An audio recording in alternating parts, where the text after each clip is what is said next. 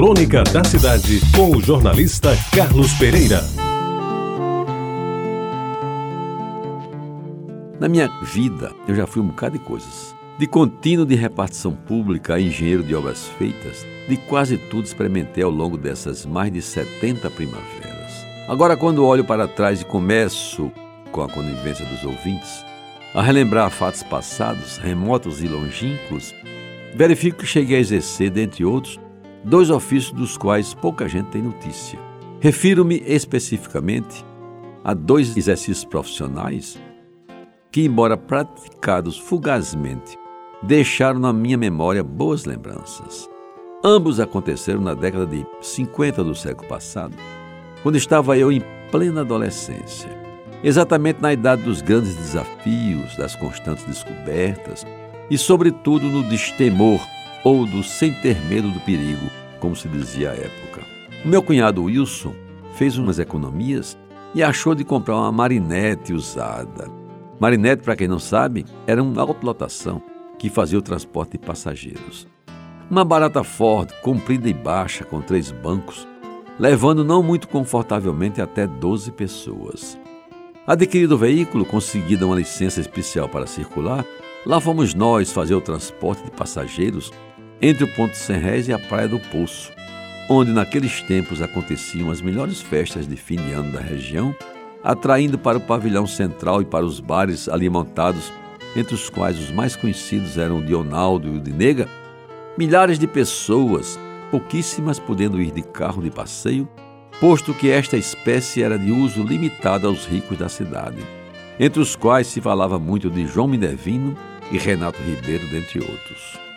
Da Marinette, Wilson era o proprietário e motorista, e eu que poderia ser. Adivinhou quem disse cobrador. Pois foi exatamente o ofício de cobrador de Marinette que exerci, com muita dignidade.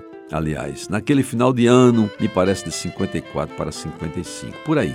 Era o Wilson dirigindo velozmente para fazer o um número maior de viagens e com isso aumentar o número de passageiros transportados e, consequentemente, o lucro da noite. E eu também com muita responsabilidade e aprumo, com notas de cruzeiro dobradas colocadas estrategicamente entre os dedos da mão direita, pedindo a todos com educação e paciência que pagassem a passagem antes do ponto final, a fim de evitar o alvoroço da chegada. Saíamos do ponto de Serrés, do lado da pensão Caxias, a marinete lotada, doze passageiros, quase todos jovens, dois no banco da frente junto ao motorista, três no banco do meio e cinco no banco de trás, apertadinhos, feitos sardinha em lata, e eu, o cobrador, em pé, circulando entre os bancos, pedindo a Deus que a marinete não fosse lotada para ter um lugarzinho para me sentar. Também até porque, embora eu fosse baixinho, beirando 1,60m, a marinete era tão baixa como eu, e o pobre de mim viajava se curvando para não bater com a cabeça no teto. Eram mais ou menos 35 minutos de viagem, saindo do ponto de Cem Réis, descendo a lagoa, pegando as pessoas e entrando na estrada de Cabedelo, escura, esburacada, perigosa, pista simples sem acostamento até a entrada do poço, quando numa estrada de terra, a poeira cobrindo, conseguíamos chegar ao local da festa. Voltávamos praticamente vazios, mais rápido para pegar os passageiros mais atrasados. E depois de algum tempo estávamos a fazer as viagens de volta, transportando para o mesmo ponto de 100 réis aqueles que depois de comerem cachorro quente, beberem boas doses de rumerino e dançarem bons boleros, voltavam quase dormindo, precisando gritar que estávamos chegando ao ponto final de volta. Estava feito o trabalho, estavam garantidos alguns cruzeiros a mais na receita familiar e estava ocorrendo para a história o meu ofício de trocador de marinete. O segundo ofício, este tem uma história que se confunde com a minha história de radialista.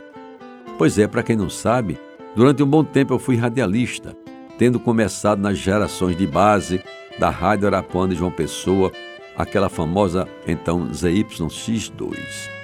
Pelas mãos de Humberto Navarro de Mesquita, fui convidado a fazer um teste de repórter esportivo.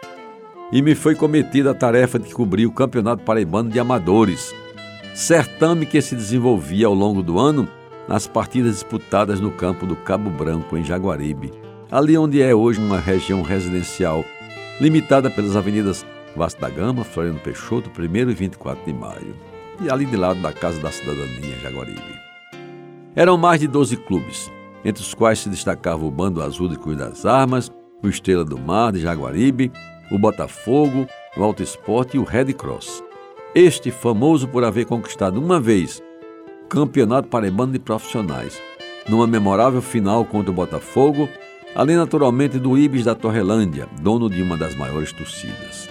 Pois bem, eu fiz toda a cobertura, fui aprovado como repórter, mas não podia falar ao microfone, porque a época estava mudando de voz, ou seja, passava dos 14 anos.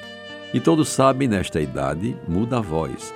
Começam a aparecer os pelos nos lugares próprios, os bicos dos peitos ficam duros e a penugem de um bigodinho começa a tomar forma. No ano seguinte, já com a voz definida, pude não somente fazer reportagens esportivas, como também comentar futebol profissional, o que me tornou um cronista esportivo, já ex do qual muito me orgulho e que me alçou em determinado ano à presidência da ACEP, Associação dos Cronistas Esportivos da Paraíba. Pois bem, meus amigos, foi em função da minha participação no departamento esportivo que Otinaldo Lourenço de Arruda Melo, o velho galo, diretor de jornalismo da Arapuã, me escalou para ao lado do saudoso Maviael de Oliveira, animar no auditório da emissora, ali na Praça Aristides Lobo 22, um pastorio, no final dos anos 50.